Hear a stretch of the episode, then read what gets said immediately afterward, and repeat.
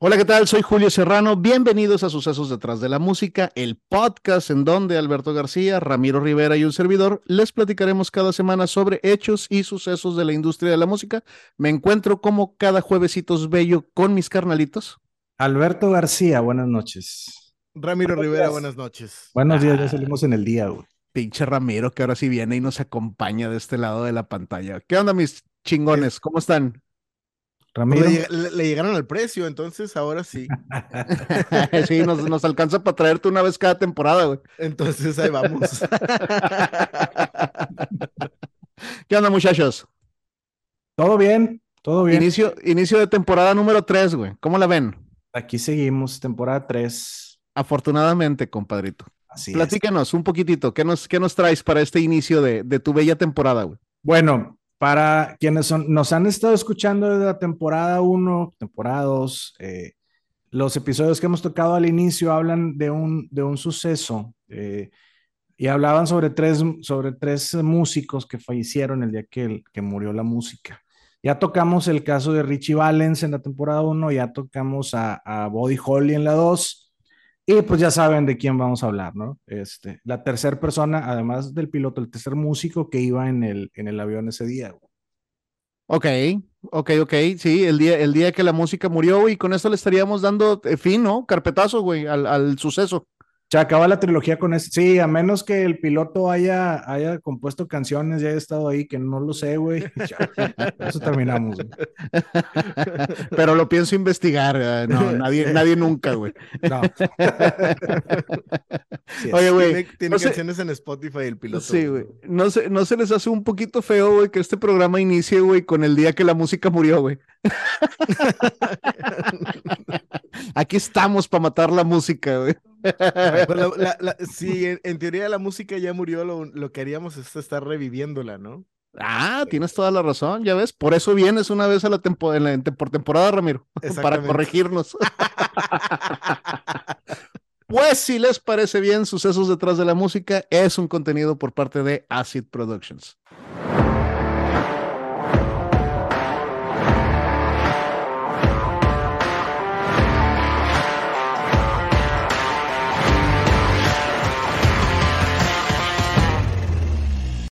Esto es Sucesos detrás de la música. Soy Alberto García y el día de hoy me encuentro con mis carnales, los señores Julio Serrano y Ramiro Rivera, quien nuevamente les damos la bienvenida.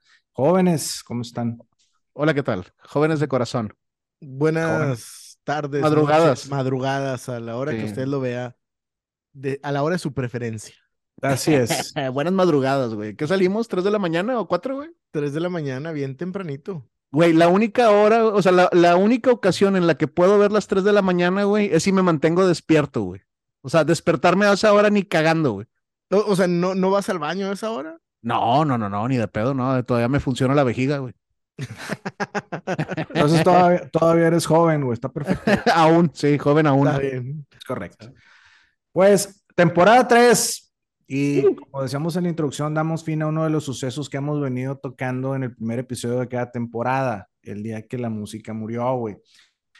Así que el día de hoy, pues les voy a platicar los sucesos detrás de la música del tercer artista que viajaba en el avión que se desplomó junto a Richie Valens, Buddy Holly y el piloto del avión, Roger Peterson. Eh, Giles Perry, JP Richardson Jr., mejor conocido como The Big Bopper, quien nació el 24 de octubre de 1930 en Sabine Pass, en el estado de Texas, en Estados Unidos, un barrio de Port Arthur. Sí, suena, suena que tenía lago, ¿no? Eh, sí. Por, cierto, eh, mencionar que Port Arthur, Texas, ahí, ahí nació, bueno, ahí vivía no, sí, Janis Joplin. Janis Joplin. sí, el lugar de Janis Joplin, güey, y fue a la escuela, fue a la, escuela junto con Jimmy Johnson. Es correcto. El, ay, se me fue el nombre ahorita del, del actor que, que es recordado por la loca academia de policía, güey. Con el, sí, el, el, uno de los policías, sí, yo todavía no me acuerdo, güey, pero sí. el comandante, güey, no me acuerdo cómo se llama. Así es. Big Bopper era el hijo mayor del matrimonio con por Giles Perry Richardson, un trabajador en la industria petrolera de Texas, y Elise eh, Stalsby, nombre de soltera. Además, pues Big Bopper tenía otros dos hermanos, Cecil Perry, nacida en 1934, y James, que nació en 1932. Entonces fueron 30, 32, 34, vámonos. Sí, dos años por hijo. Sí, güey, para que se, para que se junten en la escuela en algún momento, güey, se defiendan entre hermanos, güey, eran épocas duras, güey. 1930, aunque Big Bopper era blanco, ¿verdad, güey? Sí, era, era blanco. No, y con, esa, altura yo no, yo no creo que alguien se la haya hecho de bronca en algún momento.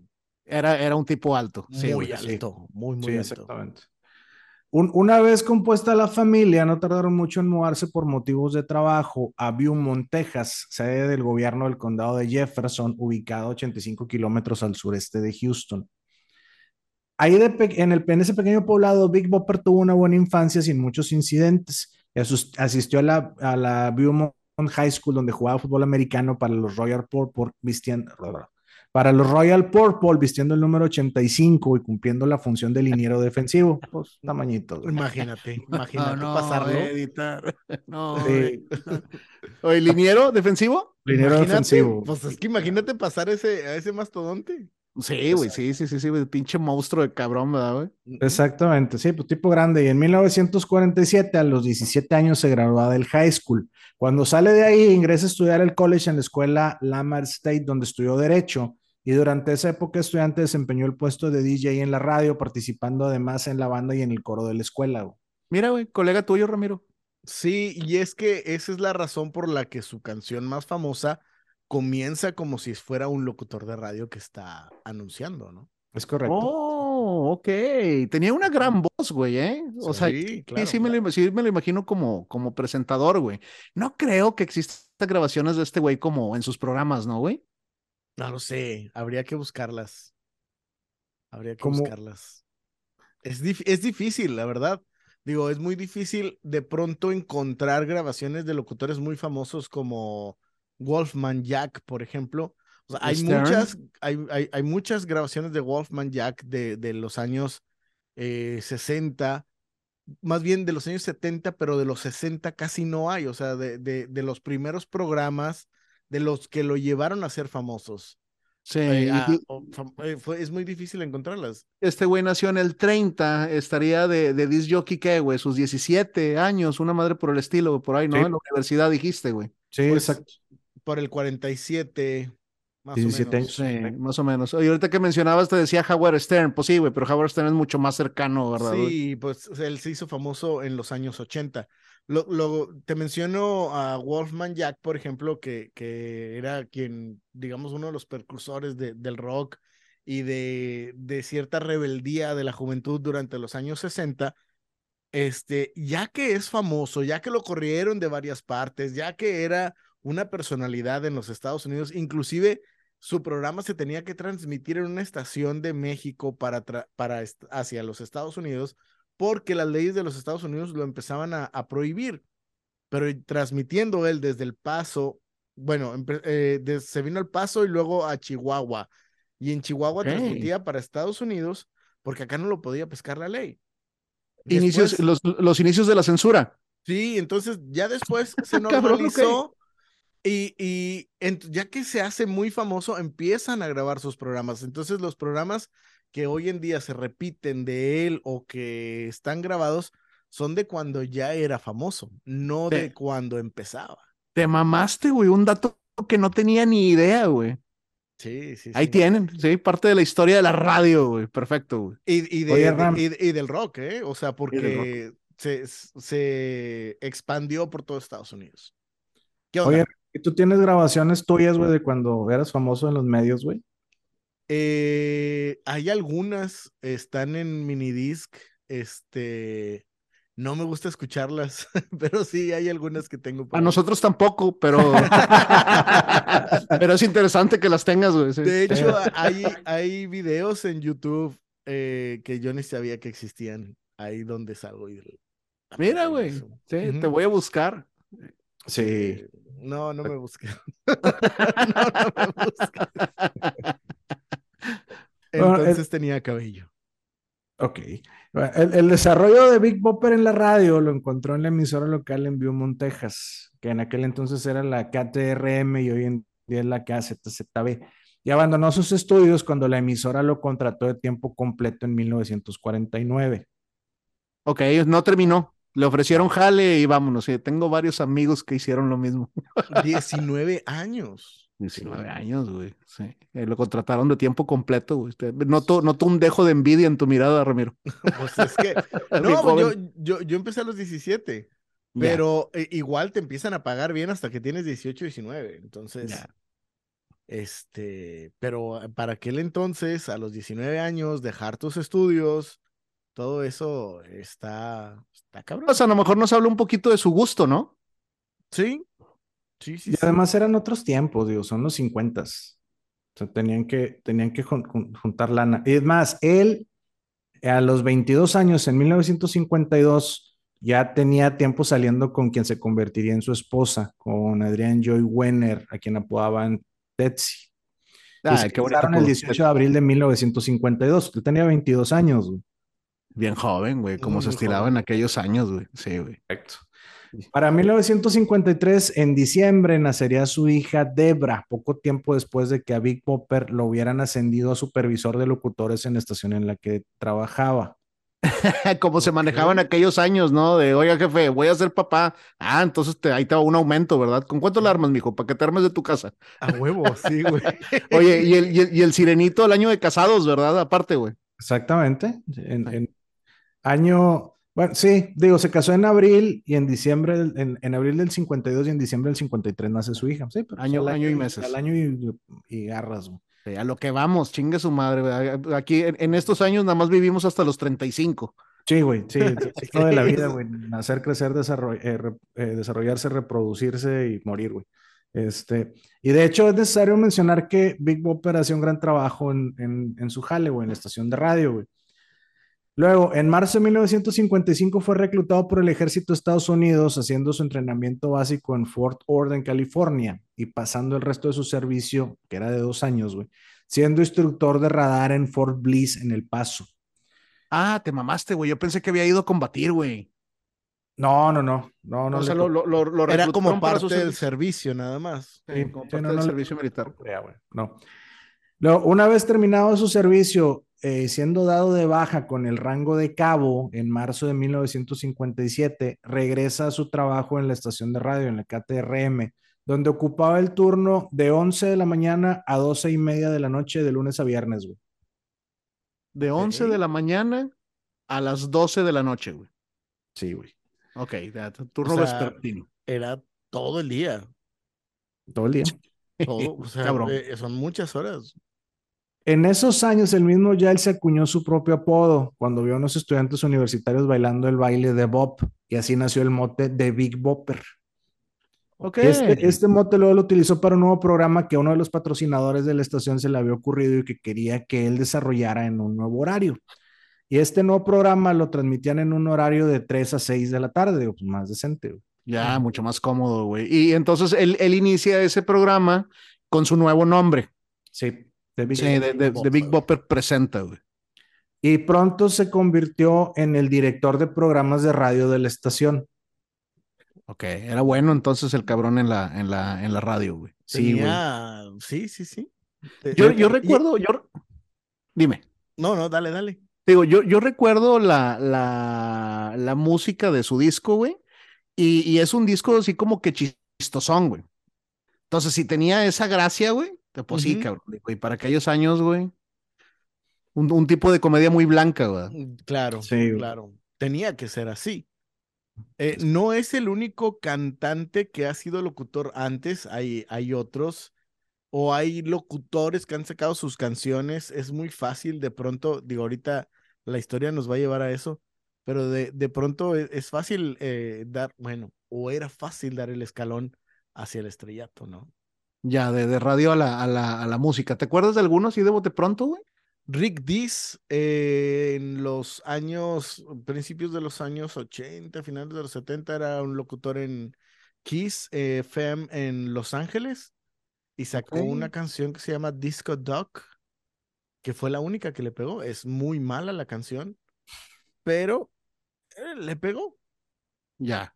Digo, mala comparada con la música de esa época. Hoy sería una oda impresionante.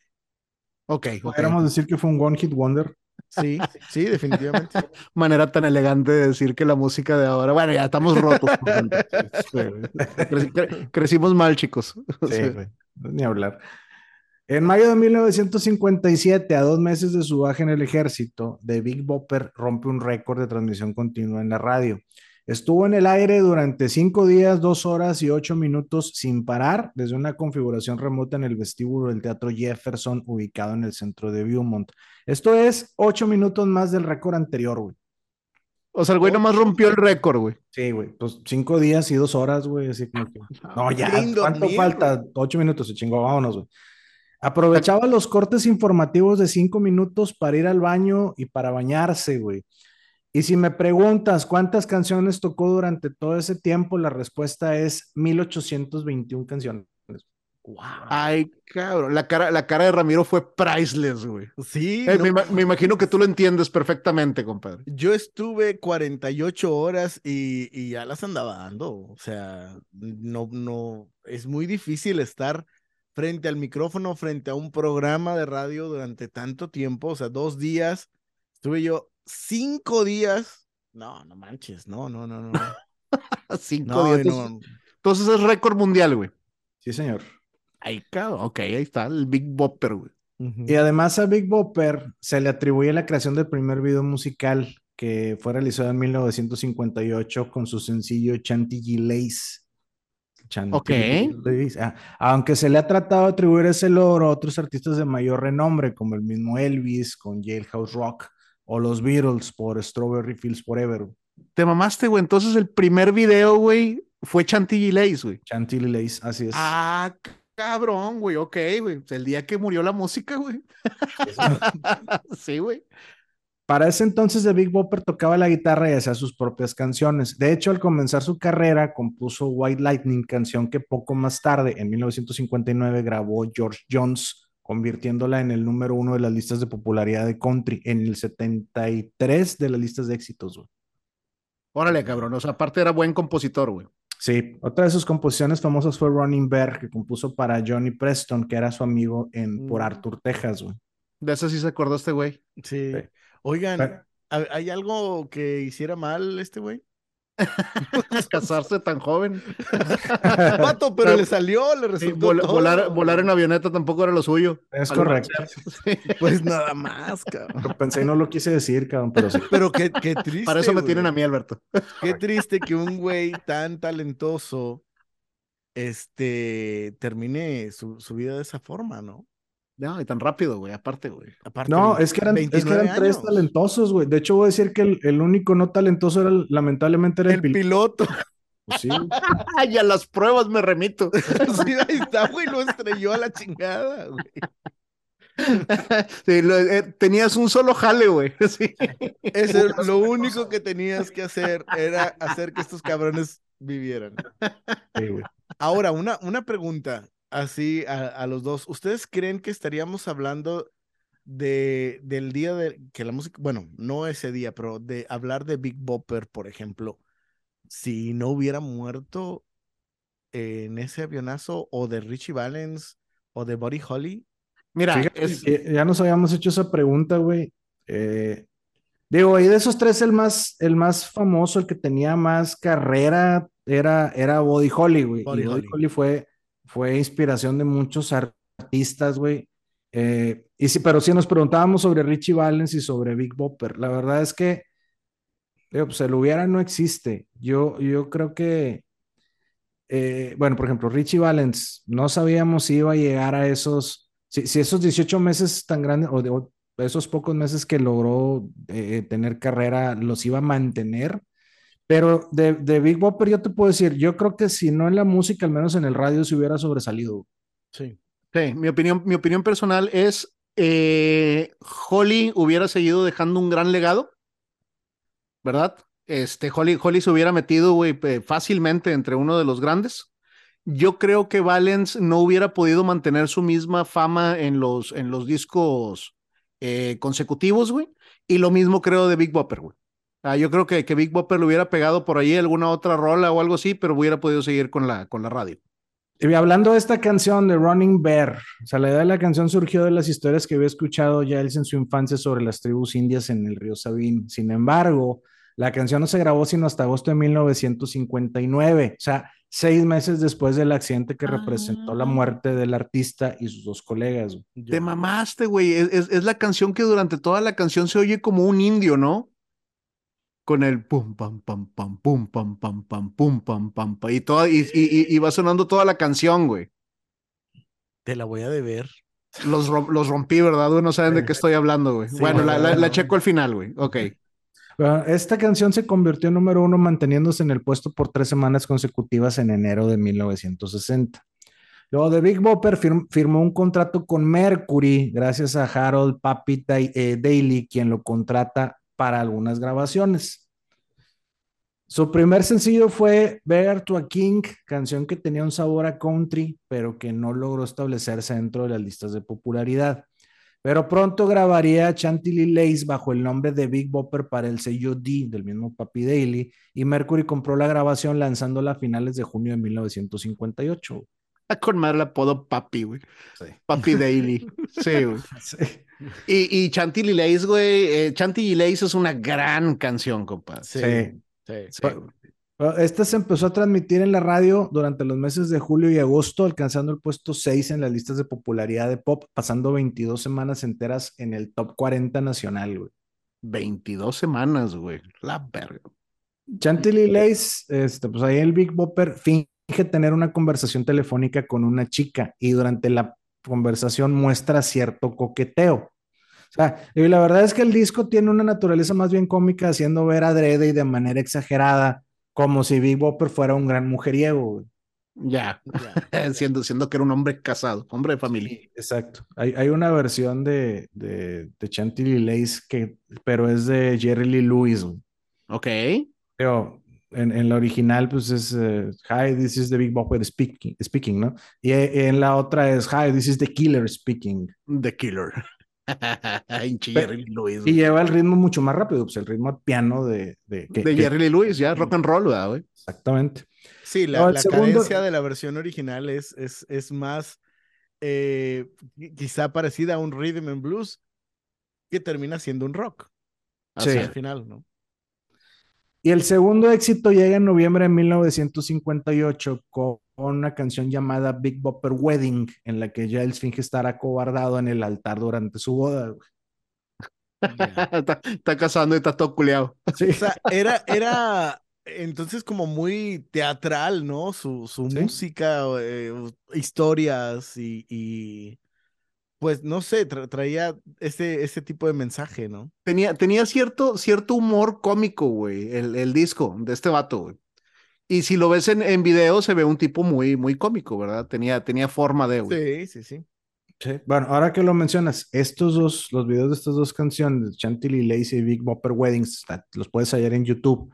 Eh, digo, y ahí puedes conocer también la figura de Giles Richardson, lo que decías de que era un tipo alto y así, este, pues, con, con que, digamos que imponía, pues era defensivo, imagínate.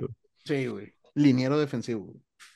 Y otra de las cosas interesantes, ahorita que, eh, que hablábamos de, de, sus, de sus canciones, Chantilly Lace la alcanzó a interpretar en el show de Ed Sullivan. Cabrón, Llegó a estar en el show de Ed Sullivan. No cualquiera estaba en el show de Ed Sullivan. Y pero ya le debemos su episodio, güey. A Ed Sullivan. Sí, cómo no. Muchísimos años de, de, artistas y artistas. Pero ahí, ahí sí, bueno, eh, punto y aparte. Este Big Bopper Wedding estuvo dentro del top 40 de las mejores en la radio hasta enero de 1959. Big Bopper había estado construyendo un estudio de grabación en su casa en Beaumont y tenía planes para invertir en su propia estación de radio. Ya había escrito 20 canciones nuevas, mismas que planeaba grabar, pues ya fuera él mismo o con otros artistas. Con el éxito que había obtenido de Chantilly Lace, Big Bopper se había tomado un descanso de la radio y se había unido a Body Holly, Richie Valens y, y Dion and the Belmonts en la gira Winter Dance Party, la cual pues comenzó el 23 de enero de 1959. Y en la onceava noche de la gira, el 2 de febrero de 1959, los artistas se presentaron en el Surf Ballroom de Clear Lake, Iowa. Debido a las malas condiciones climáticas y del viaje, Body Holly alquila un avión este, de Dwyer Flying Service en Mason City, Iowa. Holly pues tenía la intención de que él y sus compañeros de banda, que eran Waylor Jennings y Tommy Alsop, volaran con destino a la siguiente ciudad donde se presentarían, que era eh, Murhead, en Minnesota.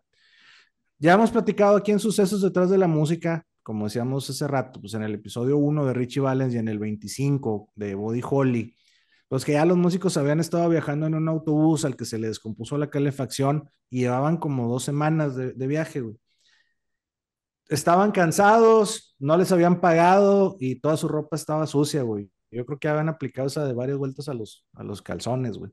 Sí, las cuatro, las cuatro posiciones del calzón. Sí, güey. Pero, o sea, en teoría la idea del vuelo era muy buena, porque pues les permitiría evitar el viaje de casi 600 kilómetros que separan a Mason City de Moorhead, y pues llegar temprano para poder lavar ropa y descansar un poco. Antes de su siguiente presentación. El piloto del avión, Roger Peterson, de tan solo 21 años, pues ya, fíjate, había accedido a llevarlos, aunque el pronóstico del tiempo para el área de Clear Lake era de 18 Fahrenheit, algo así como menos 8 centígrados. Aquí sí aplica la de estaba chavo, se le hizo fácil. Bueno, estaba chavo, se le hizo fácil y además había tenido una jornada de trabajo de 17 horas, güey. Ay, cabrón, güey. Eso es cuando estás metido en la piedra, güey. Ese tipo de decisiones los tomas así al, vapor. Vete a saber, güey. Tenía 21 años. A lo mejor inclusive era fan. Sí. Pues, estaba muy joven. Estaba muy joven. Sí, pero a los 21 años ya habían ido a la guerra y regresado, güey. Pues sí, güey. Ajá. Están más cerca del retiro. Sí, más, en esa época. Ahorita nada más un paréntesis, eh, ya lo había mencionado en, en, el de Richie Valens, pero nada más para complementar. Waylon Jennings, que estaba en la banda de Big Bopper, es un artista de música country que creo que falleció hace muy poco. Si a lo mejor ya lo, lo maté, si no, si, si no se ha muerto es conocido por cantar la canción del programa Los Duke de Hazard. Ok, pero Waylon Jennings era de, de Body Holly. Ah, sí, cierto, sí, sí, sí, sí. Sí, sí, sí, era, era de, de, Body Holly. ok, sí, pero bueno, es el de, el de junto, con, Tony Alsop. Con Alsop, exactamente. A ver, por no dejar, Waylon Jennings. Waylon Jennings se murió en febrero del 2002, güey. Ok hace 21 años. Pues sí, tenía 64 cuando falleció. El artista Frankie Sardo salió a encontrarse con el público mientras Body Holly entraba en uno de los camerinos del Solve Ballroom para notificarle a Olsop y a Jennings que había conseguido un avión que los llevaría a Fargo, Dakota del Norte. Fargo está justo al lado de Murge de, Minnesota. la verdad es que ambas ciudades están en la misma zona metropolitana. Lo único que las separa es el Río Rojo del Norte. Pero... Te mamaste es, es una gran película de los hermanos Cohen, Fargo, güey. Fargo, bueno, está Fargo y está West Fargo ahí. Así es, bueno, si ven la película, güey, se van a dar cuenta del, del clima nevado, ¿verdad, güey? Es un chingo de frío en esa zona, güey. Que West Fargo no es una tienda también. Ok, ya, ya. No, sé, sí, ya. Sí, sí. No, no agarremos monte de esa manera. No, no, Bromeando entre amigos, Richie Valens lanza una moneda al aire y le gana el volado este, a Alsup, entonces le gana el lugar. Mientras que Richardson se encontraba enfermo de un resfriado y pues Jennings le cede su lugar. Perdón, Richardson es Big Bopper, ¿verdad? Big Bopper, sí. sí. Al enterarse que sus compañeros de grupo habían regalado los asientos, pues Body Holly bromea diciendo, bueno, espero que tu viejo autobús se congele de nuevo. Y Waylor Jennings le responde también de broma, dice, bueno, espero que tu viejo avión se estrelle. El espectáculo en Clear Lake terminó alrededor de la medianoche y Holly, Valens y Richardson se dirigieron al aeropuerto de Mason City cargando su equipaje y abordaron el monomotor Beechcraft Bonanza de color rojo y blanco que los llevaría a su destino. Aquel que se cree, que no se puede comprobar, que, que se llamaba American Pie, como luego la canción de Don McLean. El piloto Roger Peterson recibió la autorización de la torre de control alrededor de las 12.55 de la mañana del 3 de febrero de 1959 y despegaron, pero el avión solo se mantuvo en el aire por unos pocos minutos. El Beechcraft Bonanza se estrelló a toda velocidad poco después de su despegue en medio de un campo agrícola que se encuentra a tan solo 5 millas de Mason City, o sea, 8 millas del lugar del despegue, básicamente. como ya lo hemos comentado, güey, bien cerquita, güey. Sí, no, no voló nada. Sí, y, y, aunque no se conoce a ciencia cierta el motivo del accidente, pues es posible que el piloto haya perdido referencia visual pensando, y pensando que estaba ascendiendo, pues en realidad estaba descendiendo, güey. Sí, está todo cubierto de nieve, güey. Sí, no, y eran la una de la mañana, güey, también, o sea. Sí, 16 horas de trabajo, güey. Sí, güey. La punta del ala derecha del avión golpeó el suelo congelado, enviando a la aeronave a dar vueltas a unas 170 millas por hora, o sea, 270 kilómetros por hora más o menos, a través de un campo de maíz, güey. Si no se morían, vomitaban, compadre. Pinches vueltas. Y no, y no llevaban cinturón. o sea, no, y, y agrégale que no llevaban cinturón, o sea, de hecho, los cuerpos de Holly, Valens y Richardson fueron lanzados fuera del avión, este, pues, en cuando impactó con el suelo, eh, antes de que los restos del avión descansaran sobre un alambre de púas. El único cuerpo que quedó dentro fue el del piloto. Ok, que quedó prensado en el chingazo, me imagino. Y, y, era el que traía cinturón de seguridad. Güey. Ya, ese avioncito con un solo cinturón. Güey. Sí. Los restos de Body Holly y Richie Valens llegaron a varios pies de distancia de los restos del avión en campo abierto, pero los de Richardson fueron arrojados como a 30 metros de distancia, o sea, 30 metros más lejos de los restos del avión, ya en el siguiente campo de maíz. Güey. No, cruzó la calle, güey. ¿Te das de cuenta, güey? Ay, cabrón.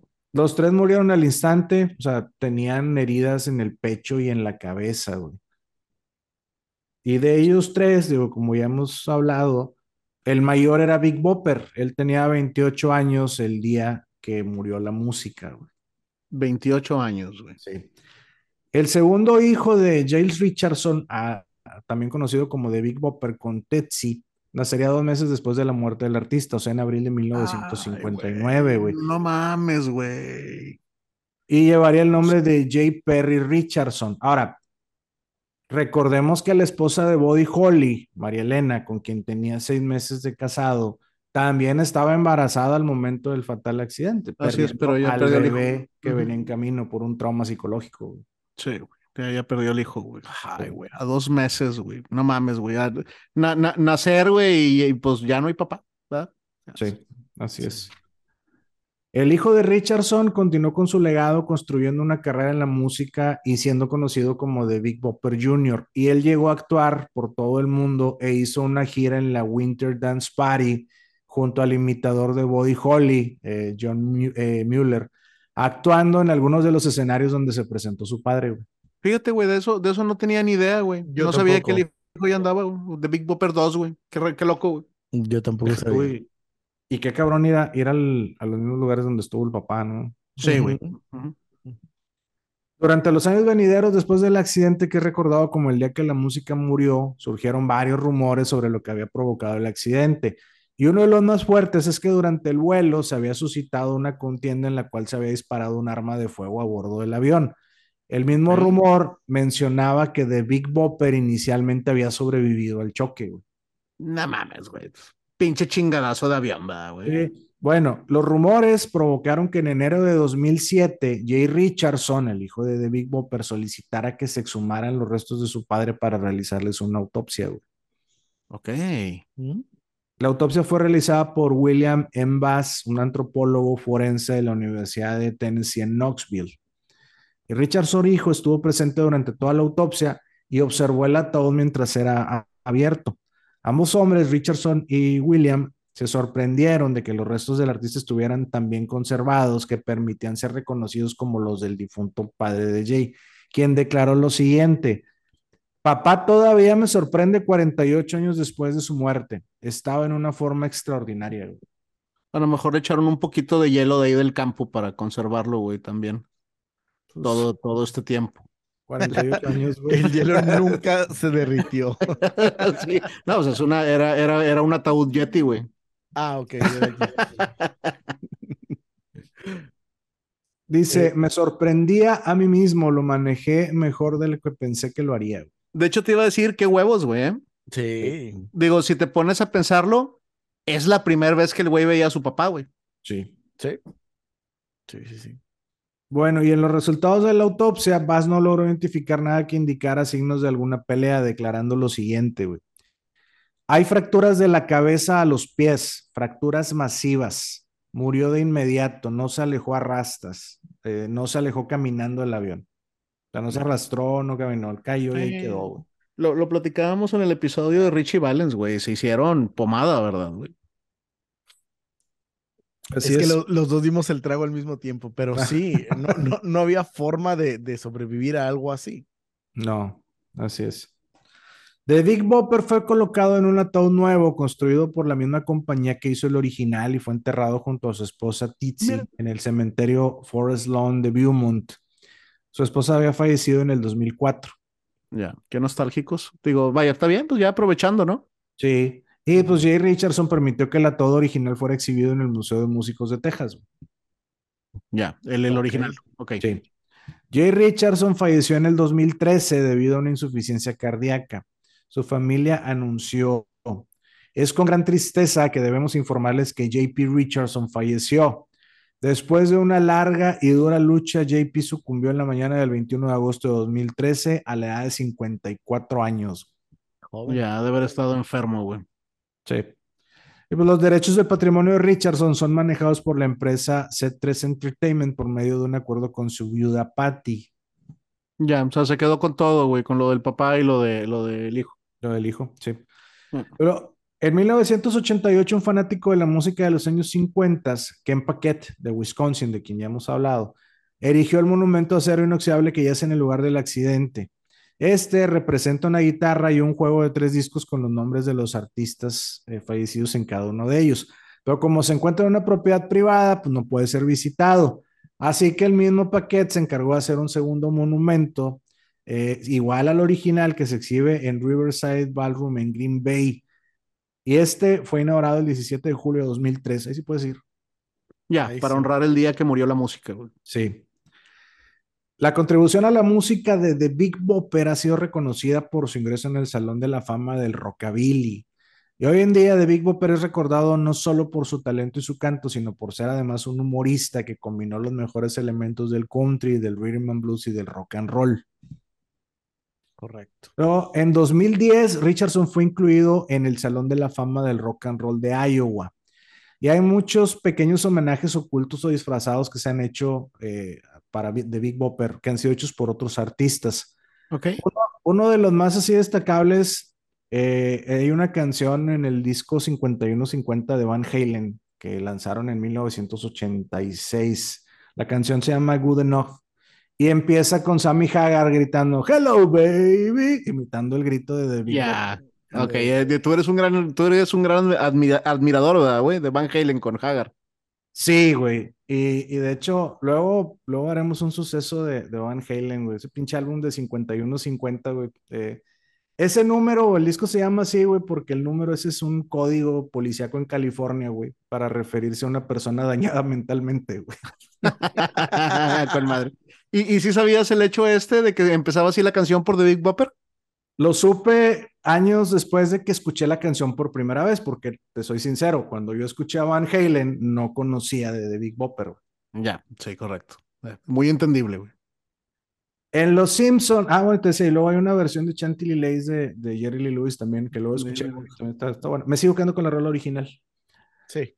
Luego en Los Simpson, en el episodio eh, Sideshow Bob Roberts, sale la lápida de The Big Bopper en Springfield, misma que utilizan para cometer fraude electoral, para, este, para elegir al, al alcalde, güey. Sí, como si Big Bopper hubiera votado, ¿verdad? Sí, o sea, es un busto sosteniendo un auricular con, con el epitafio de Big Bopper, ¿no? Y vienen las fechas de nacimiento y fallecimiento, güey. Con madre, güey. Luego en la novela Not Fade Away, Jim Dodge narra los eventos en un viaje por carretera lleno de acontecimientos durante eh, pues, la visita a la tumba de The Big Bopper. Ya. Y luego en 2016, el artista fue inmortalizado cuando una máquina tragamonedas de la empresa Real Time Gaming la nombró como si The Big Bopper. Ah, te mamaste, güey. Qué chido honor, güey. Jamás se me hubiera ocurrido, güey, que pudiera llevar tu nombre una máquina tragamonedas. Una- sí. Sí, compadre, vénganme a visitar a Las Vegas. Sí. Sí, güey. Mamalón, güey. Y pues bien, caballeros, esta fue la historia los, de los sucesos detrás de la música de uno de los que pintaban para tener una gran, gran carrera en la música. Te preguntaba a Ramiro de qué pensábamos, güey. Bueno, de Giles Richardson, de Big Bopper, cuya vida pues, fue apagada de tajo el día que murió la música. Así es, nombrado así, güey, gracias a la balada de, ¿qué es? John McLean. Don, Don McLean. Don McLean. Don McLean, de, de American Pie, güey. Sí, chingado, compadre. Pues por algo se llaman accidentes, ¿verdad, güey? Este, se fueron bien jóvenes, cabrón. El más joven, Richie Valens, con 17 años, güey. Luego Body Holly. Qué raro, ¿no? Que, que iban tres y, y, ninguno entró al, al, club de los 27, güey. Uno, bueno, Big Bopper tenía 28, güey. 28, 28 lo brincó, lo brincó por tantito, güey. Sí, güey. Sí. Cerca la bala. oh, no. Este güey. Oye, güey. No, pero, pero sí, cabrón, chingado, güey. Se fueron, se fueron tres eh, estrellas del, del momento que, que gusta mucho pensar, güey. ¿Qué, pudo haber sido, güey, de estos güeyes de haber, de haber continuado, güey? Sí, este... bueno, yo mencionaba que, que el día que murió la música, güey, irónicamente nació el rock. Porque muchos siguieron los pasos de estos, de sus ídolos. A lo mejor alguien no los conocía y se hicieron famosos por eso. Por eh, ese, el más famoso de todos, ya habíamos dicho, era Body Holly. Y, y, y todavía puedes identificar a, a, a, músicos o discos o, o el nombre de, de, algún grupo, güey, como, como un legado de lo que hacía de, de, de Body Holly, ¿no? Este, sí, güey. el look que traía el, o que trae Elton John, güey, los lentes, eh, lo que hemos platicado de The Beatles, que por The Crickets se pusieron de esa, de esa manera, güey. La, la, mítica alineación, güey, de bajo, guitarra, voz y, y batería, güey. Sí. ¿Verdad, güey? Este, ¿qué más, güey? Creador del rockabilly, güey. Sí, güey, tío, grandes, grandes músicos, güey. Y Richie Valens, pues ahí andaba. Ahí la llevaba. Ahí la llevaba. Yo, yo creo que a lo mejor es de todos, como mencionamos ahorita, al que se le hubiera complicado más, quizá por ser latino en ese entonces, ¿no? Sí. Sí, sí tío, ¿quién, ¿quién, sabe qué hubiera sido, güey? Hubiera estado muy complicado que mantuviera el éxito de su primer, de sus primeras canciones. La verdad, güey. Pero, digo, vaya, aunque una de tenía, ellas tenía un manager muy, muy cabrón, entonces. Sí, ¿quién sabe? también, güey. Este, pero, pero ¿cómo se llama? Digo, hay que reconocerle que una de esas canciones, güey, se convirtió en una balada mítica, güey, completo así de los Estados Unidos, ¿no? Platicábamos recién en el final de temporada, güey, de cómo eh, We Are the Champions, güey, es tocada en todos los eventos deportivos. Bueno, Donna está en todas las pinches bodas y 15 años y es una canción romántica aquí, güey, películas y lo que quieras, ¿verdad? Sí, claro. Sí, claro. Sí, y, y, y, dar un hitazo de eso siempre es bien complicado. Así es. Pues compadre, güey, me gustó, güey. Este, ya para darle por fin carpetazo, al menos que nos salgas el día de mañana, güey, con una historia sobre, sobre Roger Peterson, güey. Sí, Roger Peterson estudió en la escuela de aviación y la chingada. Estaba. Aprendió a tocar la guitarra. Sí, güey, se, se unió al ejército y tocaba en la, en la banda de la, de, de la, de, ¿cómo se llama? De la Universidad de la Fuerza Aérea, güey, y se volaba clases por tocar guitarra, pues sí, güey, pues pedo. En, en, en, en, algún momento, güey, a ver si le pudiéramos hacer, aunque sea un, un mini episodio a este güey de Jennings, güey. Que era, que era el que mencionaba eh, eh, Ramiro, güey, mínimo para saber qué fue de su, de su carrera, ¿verdad?